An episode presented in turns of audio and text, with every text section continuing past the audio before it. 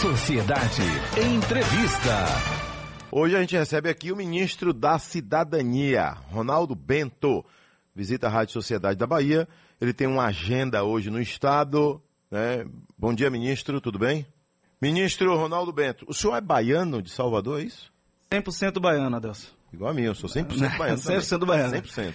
Nascido e criado aqui em Salvador, ali no bairro do IAPI, morei no Campo Grande também, torcedor do Vitória, mas como ministro do esporte vou trabalhar pelo, pelo Bahia também. Não se preocupe os torcedores do Bahia não, que estamos juntos aí nessa jornada.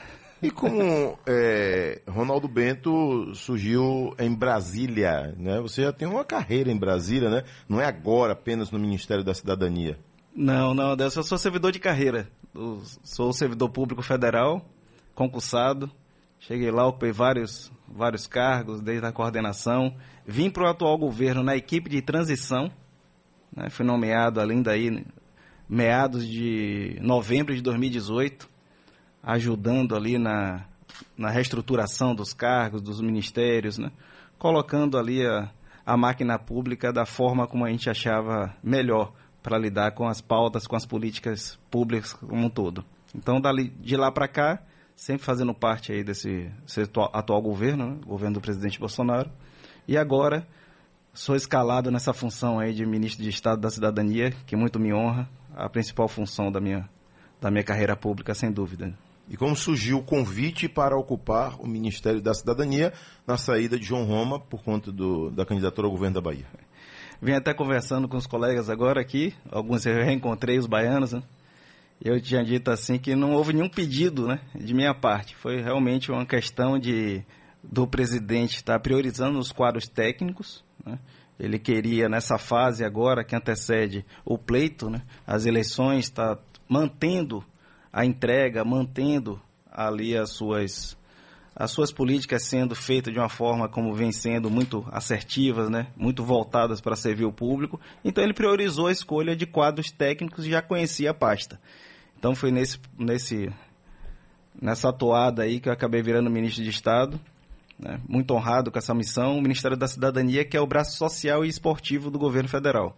Então lá é um, era um antigo Ministério do Desenvolvimento Social, e também o Ministério do Esporte. Então, um ministério grande, hoje com o maior orçamento da União. Então, estamos aí com muita vontade de continuar fazendo o que é certo pelo nosso país. Ministro da Cidadania, Ronaldo Bento, veio a Salvador hoje para visitar o Instituto Daniel Alves, entidade que atende crianças e adolescentes em situação de vulnerabilidade social por meio de, de atividades de iniciação esportiva lá no bairro de Itapuã. O que, é que vai acontecer lá, ministro? Adelson, é, o Ministério da Cidadania ele tem essa pauta esportiva, o Ministério do Esporte. Só em 2022 já entregamos é, quase 30 obras esportivas aqui na Bahia, um investimento de mais de 15 milhões de reais. Então, o Instituto Daniel Alves ele funciona em, em um equipamento que ele foi construído pelo governo federal. E ele é um programa voltado para a inclusão de pessoas em situação de vulnerabilidade social. Acreditamos no esporte como ferramenta de inclusão. É nisso que a gente tem incentivado, é nesse propósito que a gente tem, tem caminhado, porque o esporte ele ensina muitos valores, né, muitos atributos, né, com disciplina, né, a, a, tá, a obediência, a superação, e os nossos jovens precisam disso. A gente vem trabalhando reativar né, a atividade física pelos jovens e adolescentes no nosso país. Fizemos o GEBS, os Jogos Escolares Brasileiros, no ano passado, depois de um hiato de 17 anos sem realizar. Então, fomentamos o sistema brasileiro de jogos escolares e com isso a gente está ampliando o acesso à atividade física por parte dos jovens e dos adolescentes. Na quinta-feira passada, eu assinei uma portaria onde os beneficiários do programa Auxílio Brasil, né, cujos filhos se classificarem para esse sistema brasileiro de jogos, né, para os jogos escolares, eles já vão ganhar um incentivo financeiro. Ou seja, a família beneficiária do Auxílio Brasil, que o filho, a filha, se classificar para disputar os JEBs, ou os Jogos da Juventude, eles vão fazer jus a um benefício financeiro da ordem de mil reais para ali estar tá incentivando a compra de material esportivo e a prática de atividade por esses jovens. Então, esse contexto do esporte como inclusão social, que a gente vem hoje aqui em Salvador visitar um projeto como o Instituto Daniel Alves. É a segunda vez que o senhor vem à capital baiana, num período curto, né, de um mês mais ou menos. E o senhor tem alguma ação especial fora hoje essa visita? Alguma ação bem planejada para a capital baiana? Hoje a pauta é esporte, ferramenta de inclusão social. Na vez passada eu vim acompanhando a presidente da Caixa Econômica Federal no início do pagamento do Auxílio Brasil com piso de 600 reais. Então nós fomos em duas agências né, lançar um, um, um projeto né, com a Caixa Econômica Federal voltado ao empreendedorismo, ao fomento da, da atividade ali, financeira e empreendedora por parte das mulheres beneficiárias do Auxílio Brasil. Lembrando, a Deus, que hoje eh, esse benefício, o Auxílio Brasil, ele chega a quase 2 milhões e 500 mil famílias baianas. Então, quase 7 milhões e meio de beneficiários diretos né, do programa Auxílio Brasil, o maior programa de transferência de renda da história. Isso dá quase metade da população da Bahia, beneficiário direto do programa. Então, o programa ele traz uma série de políticas sociais dentro desse escopo, uma delas é o esporte e a da vez passada era o fomento à, atividade formal, fomento ao trabalho, fomento ao empreendedorismo. Porque a população brasileira né, e baiana como um todo, ela quer trabalhar e o Auxílio Brasil está aí nesse momento de recuperação social, mas sem impedir que essas pessoas consigam sua autonomia. Então, trouxemos várias regras de emancipação voltadas a um incremento do trabalho formal e isso apontando a porta de saída né, do programa de benefício social do governo federal. É esse o nosso propósito. É uma mudança de conceito, Deus. O Auxílio Brasil ele vem trazer uma assistência social voltada para a autonomia das pessoas e não mantendo essas pessoas ali, impedidas de estar trabalhando, de estar empreendendo, de estar buscando uma melhoria mesmo de qualidade de vida para si e para sua família. Isso tudo que o senhor falou aí tem a ver com a revisão no Auxílio Brasil? Houve essa necessidade? Como foi que o Ministério detectou essa necessidade? Olha, Deus, nós temos no Ministério da Cidadania o que chamamos de cadastro único. Cadastro único é o quê? É um banco de dados, que hoje tem 80 milhões de pessoas nesse banco de dados, que identifica as pessoas em situação de vulnerabilidade social. Todo o público de baixa renda está ali cadastrado né, nesse banco de dados, chama-se Cadastro Único. Esse banco ele passa por um aperfeiçoamento né, por um aprimoramento constante. Porque a partir dele, né, que é o público, a população brasileira, tem acesso aos programas sociais, como, por exemplo, tarifa social de energia elétrica, que beneficia mais de um milhão e meio de famílias baianas, né, o auxílio gás, né, a Casa Verde Amarela, né, e os, todos os são 28 programas sociais que têm ali como fonte o cadastro único. E a gente vem aprimorando o processo né, de cadastramento e, de, e de, também de atualização dos dados para poder fazer com que esses benefícios cheguem nas famílias, nas pessoas que precisam. Então, a gente aprimorou bastante até durante a pandemia. Né, nós tivemos o auxílio emergencial, chegando a mais de 5 milhões de, de baianos, investimento do governo federal no Brasil que superou os 350 bilhões de reais. E isso fez com que a gente tenha hoje uma política é, bastante voltada ao desenvolvimento tecnológico para poder trazer facilidade e também eficácia no processo de pagamento de todos esses programas sociais. Isso aí é, passa pelo enfrentamento às fraudes também? Também. Também é, um, é uma preocupação nossa, é um respeito ao dinheiro público. Né? Nós, nós temos a, o papel de estar gerindo, né, de fazer a gestão desse recurso público e a preocupação nossa é que esse dinheiro ele chegue nas, nas mãos das, daqueles que precisam. Então, a, o combate ao pagamento indevido, dentre eles a, a, fraude, é uma constante. Temos parcerias com o Tribunal de Contas da União, com a própria Polícia Federal. Temos hoje, né, e podemos nos orgulhar disso, um dos programas mais eficientes do mundo. Né, durante o auxílio emergencial, nossa taxa de eficácia, de eficiência no pagamento superou os 97% ou seja, 97% daqueles que receberam o auxílio emergencial eram, que deve, eram as pessoas que deveriam realmente ter recebido. Então isso não dá ali 2,5%, 2,75% de, de pagamentos indevidos. E nesse percentual tem as fraudes. Então nem todo pagamento indevido é um pagamento fraudulento, né? mas temos ali um percentual que é sim um pagamento que é, que é feito a partir de, de, de, um, de uma fraude, a partir de um procedimento ilícito e nós estamos aqui também para coibir isso. Olha, eu vou ao intervalo e já já a gente retorna a entrevista com o ministro Ronaldo Bento, né, ministro da Cidadania, baiano, 45 anos, natural de Salvador, casado, pai de três filhos, mestre em Direito, policial federal? Você é policial federal? Policial federal. É. Primeiro tenente da reserva? Anos. Primeiro, Primeiro tenente, tenente da reserva? De infantaria de Infantaria do Exército Brasileiro. Volta com a gente já já. Volta aqui a entrevista com o ministro da Cidadania, Ronaldo Bento. Também aqui presente, Luiz Galvão, secretário executivo do Ministério da Cidadania. É, é, automaticamente, o senhor ministro se ausentando do Brasil, Luiz Galvão assume, não é isso? É isso. Luiz Como Galvão já tá aconteceu tá outras vezes. Várias vezes. É responsável por coordenar toda a nossa parte operacional do Ministério.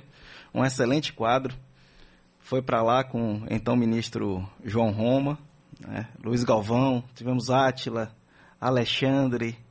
Ou seja, o né, Ministério da Cidadania é comandado por baianos. Baianos, baianos fazendo a diferença. Tenho certeza, se existe o Auxílio Brasil hoje, deve-se em muito a essa equipe de baianos que foi para lá para Brasília, coordenando, trabalhando diuturnamente de uma maneira muito assertiva. Esse time realmente um time de craques, a quem eu agradeço muito, o povo brasileiro agradece muito a Bahia por ter enviado esse, esse time de escola liderado aí pelo nosso amigo Luiz Galvão. Ministro, vamos lá. Nós temos alguns temas aqui para tranquilizar a população brasileira quanto ao Auxílio Brasil. Né?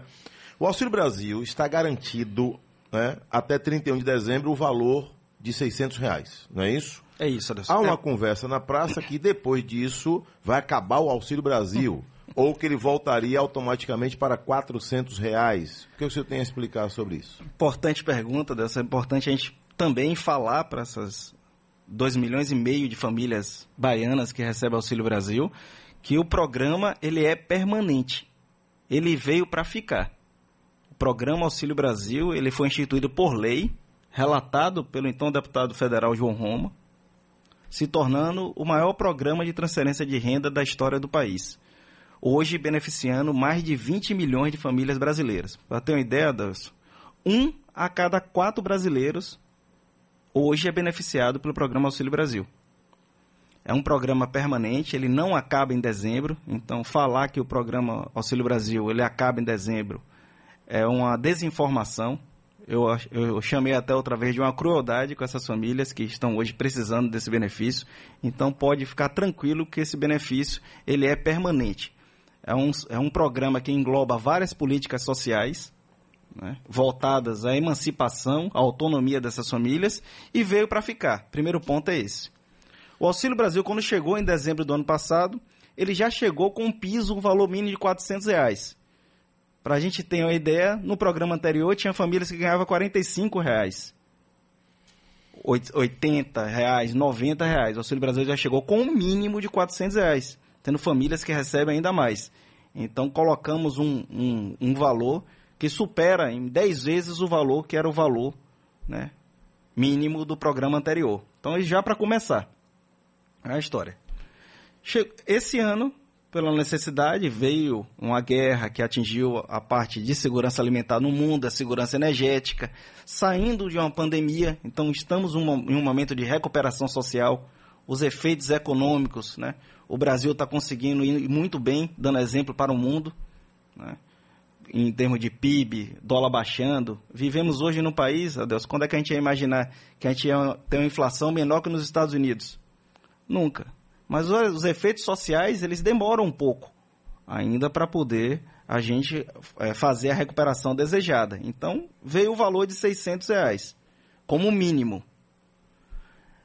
Ministro. Compromisso prioritário do hum. presidente manter o valor de 600 reais. Já temos estudos, né, já sabemos como fazer para manter esse valor de 600 reais por 2023, 2024, 2025 e assim por diante. Então, primeiro, programa permanente, ele não acaba em dezembro.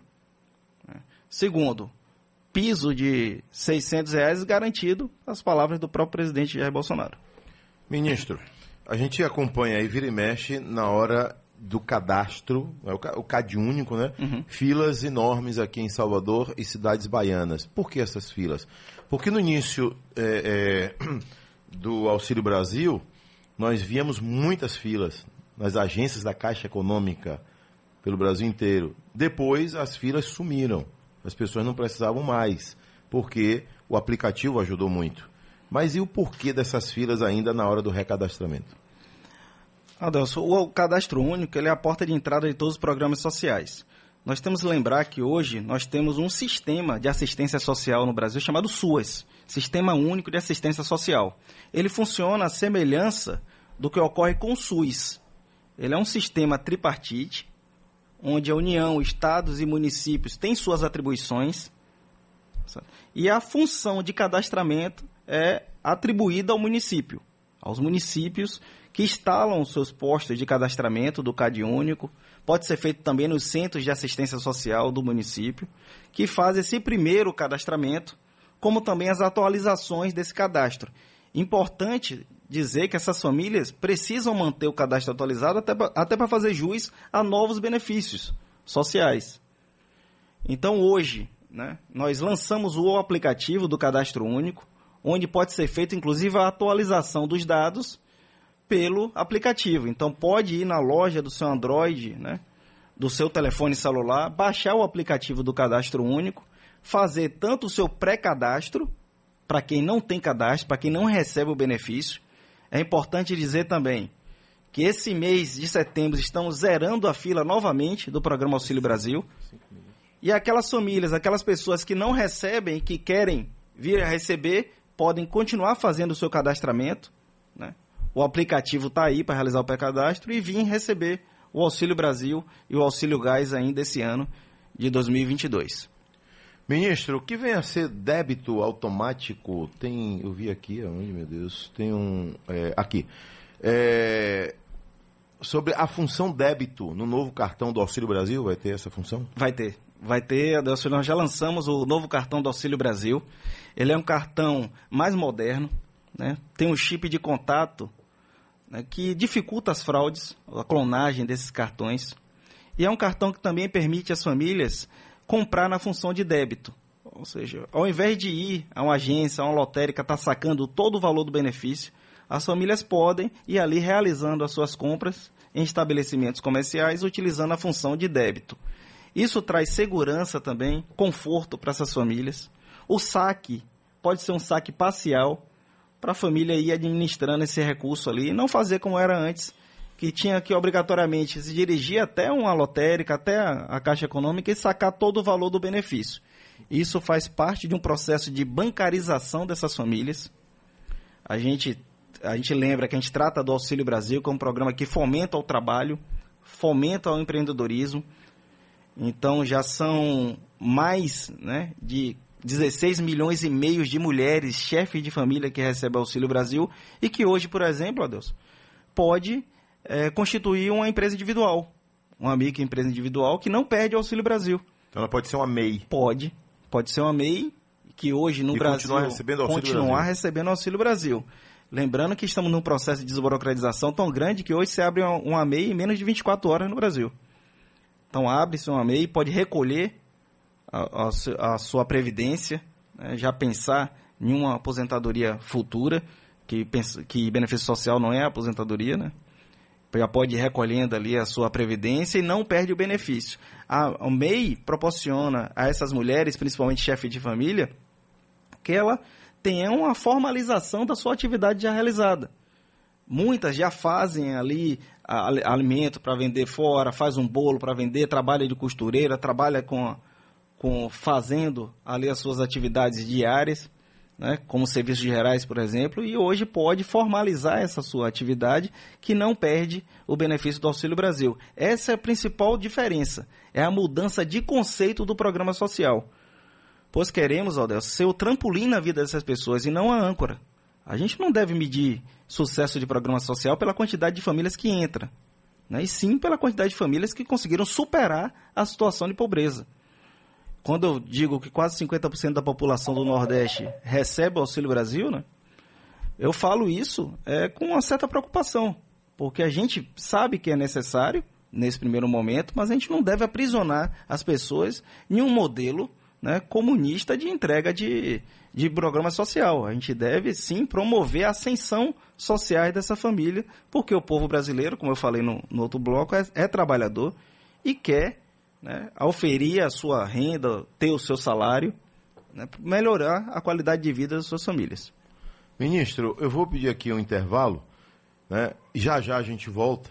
Tá? Tem pergunta aqui do nosso público Bora. sobre o PIS. O PIS é com o seu ministério, com sua pasta? O PIS não. O PIS não, não é lá na, na, nossa pasta, não é com o Ministério do, do, Trabalho lá. O nosso é o número de identificação social que é, que é utilizado, que é o NIS. Então já já o senhor explica. E eu gostaria que o senhor mandasse uma mensagem para o baiano e quem não é da Bahia também que está ouvindo a gente, que a Rádio Sociedade não tem fronteiras, é, quem está fora do auxílio, tem tempo ainda de entrar no auxílio? Pode entrar a qualquer momento? Por que, que não entrou? Qual tem. é o fator determinante que uma pessoa fica de fora do Auxílio Brasil? Já já o senhor explica para a gente. Retomando aqui a entrevista com o ministro Ronaldo Bento, ministro da Cidadania. Ministro, é, o senhor está falando né, de 7 milhões e meio de baianos. Beneficiários, diretos do Auxílio Brasil. São a metade dois, da Bahia. São, são 2 milhões e meio de famílias, né? chefe de família recebendo o Auxílio Brasil na Bahia. E no caso de quem está fora, por que, que a pessoa pode ficar fora do Auxílio Brasil? Uma família pode ficar fora. Por quê? Adelson, nós não temos hoje nenhuma família cadastrada que esteja na faixa da pobreza extrema sem receber o Auxílio Brasil. O senhor presta atenção sem... uma coisa pode haver contestação mais tarde sobre o que o senhor está falando aqui. 100% né? Então, das... é bom que o senhor, é, rapidamente, não é lhe interrompendo, né? porque a responsabilidade, enquanto ministro, a nossa, enquanto comunicador, e a Rádio Sociedade, o peso que tem, né? então, o senhor explique em que situação a pessoa fica fora, né, ministro? Faixa de, da pobreza extrema. Hum. São aquelas famílias que têm renda per capita inferior a 105 reais. Então nós temos hoje mais de 17 milhões de famílias nessa situação dentro do cadastro único, todas recebendo o Auxílio Brasil. Não existe nenhuma família hoje cadastrada no Ministério da Cidadania por meio do cadastro único, com o seu cadastro regular, sem receber o Auxílio Brasil. Pra você ter uma ideia, eh, Adelso, que eu estava falando. Só em 2022, mais de 7 milhões de novas famílias foram inseridas, foram incluídas no programa Auxílio Brasil. Nós saímos em torno né, de 14 milhões de famílias no final do ano passado e hoje já vamos nos aproximando aos 21 milhões de famílias brasileiras beneficiadas. Isso dá em torno de 55 milhões de beneficiários diretos. Um a cada quatro brasileiros hoje se encontra na situação de beneficiário direto do programa Auxílio Brasil. Extrema pobreza. Quando vai para a faixa da pobreza, com a renda per capita inferior a 210 reais, entra outros critérios de elegibilidade. Por exemplo, filho menor, né, tendo na sua composição gestantes, nutrizes.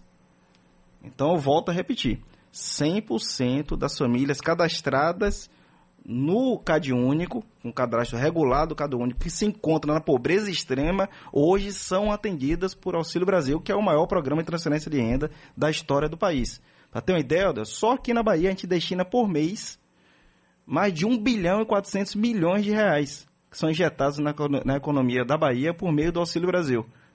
Então, nunca houve né, um investimento maciço tão grande em políticas sociais na história do país como está se havendo, como está havendo neste governo. Ministro, aqui perguntas com relação a crédito é, consignado. Já está autorizado através do Auxílio Brasil? O presidente da República sancionou a lei. O crédito consignado é uma espécie né? É um tipo de microcrédito. Então eu falei no, no bloco passado que hoje as famílias beneficiadas, né, o chefe de famílias que recebe o Auxílio Brasil pode constituir uma MEI, a sua empresa individual. Tendo a MEI, pode ter acesso, por exemplo, ao microcrédito. Hoje já está liberado o microcrédito para essas famílias que constituem a sua empresa individual e que querem empreender. Então pode se dirigir à Caixa Econômica Federal, já abre a sua microempresa individual, que é dentro do portal do empreendedor do governo federal. A gente tem o foco na desburocratização, na, na transformação digital. Hoje se abre a empresa com menos de 24 horas e a partir daí fazer o acesso, bater o acesso ao microcrédito. A, a modalidade de empréstimo consignado estamos regulamentando. Dentro em breve estará disponível para o público do Auxílio Brasil. Duas perguntas aqui, ministro. Quem é Loas recebe Auxílio Brasil? Um dos programas dentro da, da lei orgânica da assistência social, ele é o BPC. O BPC é um programa voltado para as pessoas com deficiência. Né? Então, hoje nós temos as pessoas com deficiência e os idosos também sem contribuir, que não contribuíram, que são maiores de 65 anos, são beneficiados né, pelo, pelo BPC, que é o benefício de prestação continuada, que faz jus a um salário mínimo e que houve uma mudança também significativa nesse ano de 2022. Essas pessoas com deficiências que recebem o BPC podem também trabalhar, têm um emprego formal, podem assinar a sua carteira, Deus. Isso é importante para a autonomia dessas pessoas. Então, antes, a pessoa com deficiência que recebia o BPC não podia assinar a carteira. Então, hoje trouxemos o, o instrumento do auxílio inclusão, permitindo que a pessoa com deficiência tenha a sua carteira assinada, formalize o seu vínculo empregatício e continue recebendo o BPC. Se amanhã ou depois ela perde esse, empreso, esse emprego, ela vai e recebe integralmente o valor do BPC novamente. Ministro, existe um prazo para que a família seja inscrita no Auxílio Brasil? A porta está sempre aberta ou ela fecha em algum período do ano? Não fecha. A pessoa pode se inscrever, no, no, cadastro único, pode fazer o seu cadastro, procurar o centro de assistência social ou fazer o pré-cadastro através do aplicativo do cadastro único. A partir daí, já agiliza o seu processo ali de, de entrevista né, no centro de assistência social e continuamos recebendo cadastramento. Como eu falei, esse mês de setembro vamos zerar a fila novamente? Então, para esse mês de setembro, todas as pessoas que estão com cadastro regular, que se enquadrem nessas condições que eu falei agora há pouco, vamos continuar com a fila zerada. Né? A expectativa é que a gente chegue próximo né, a 21 milhões de famílias brasileiras recebendo Auxílio Brasil agora no mês de setembro. E a gente vai continuar com o cadastro aberto e zerando a fila enquanto tiverem pessoas que se enquadrem na, nas condições que eu acabei de explicar no bloco passado, Deus. Então pronto. Ok, ministro é, Ronaldo Bento, da Cidadania. O senhor hoje veio a Salvador, tem esse compromisso, né? Lá na entidade de o Instituto Daniel Alves, no bairro de Itapuã, né? Mas é o evento acontece uma da tarde. Antes disso, eu tenho alguma agenda ainda? Isso, uma da tarde. Um, eu participo agora de uma visita técnica, agora lá no Cimatec, junto com o ministro da Defesa, o ministro do Meio Ambiente Cimatec aqui junto com a FIEB, que é uma referência em inovação tecnológica no país. Então temos programas lá de segurança alimentar, nutricional, programa voltado à área de defesa, meio ambiente, a parte de tecnologia de vacinas, né?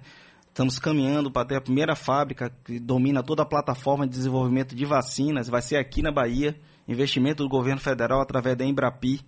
Então o Cimatec que está à frente desse desenvolvimento tecnológico, isso é um grande avanço para os estados para o estado da Bahia, junto com também ali com o Cimatec Park. Então, um trabalho excelente desempenhado ali pelo presidente da FIEB, Alban, e pelo diretor ali do Cimatec, o Leonei. São pessoas que estão aí transformando aí a parte de desenvolvimento tecnológico da Bahia. Fico hoje à tarde lá no Instituto eh, Dani Alves, como falei, a gente está com, essa, com esse projeto de inclusão social por meio do esporte, acreditamos na ferramenta do esporte como inclusão social importante para essas famílias. E hoje já, já saio, já volto para Brasília e a partir daí já tomo conta da minha agenda aí durante a semana. Agradeço, senhor ministro. Tudo de bom, viu? Eu que agradeço. Prazer estar aqui, Rádio Sociedade, com você, Deus. Prazer falar para os baianos, né? aqui, nossos baianos, né? meus conterrâneos. É muito importante estar aqui. Eu agradeço bastante aí pela oportunidade de estar esclarecendo. Utilidade pública, suas perguntas importantíssimas aqui, as perguntas do, dos nossos ouvintes. É bom esclarecer, até poder enfrentar toda a desinformação que vem sendo feita nesse período aí de, de pré-eleição. Então, estou à sua disposição. Sendo aqui, sendo em Brasília, querendo me chamar, só acionar que eu estou aqui com você.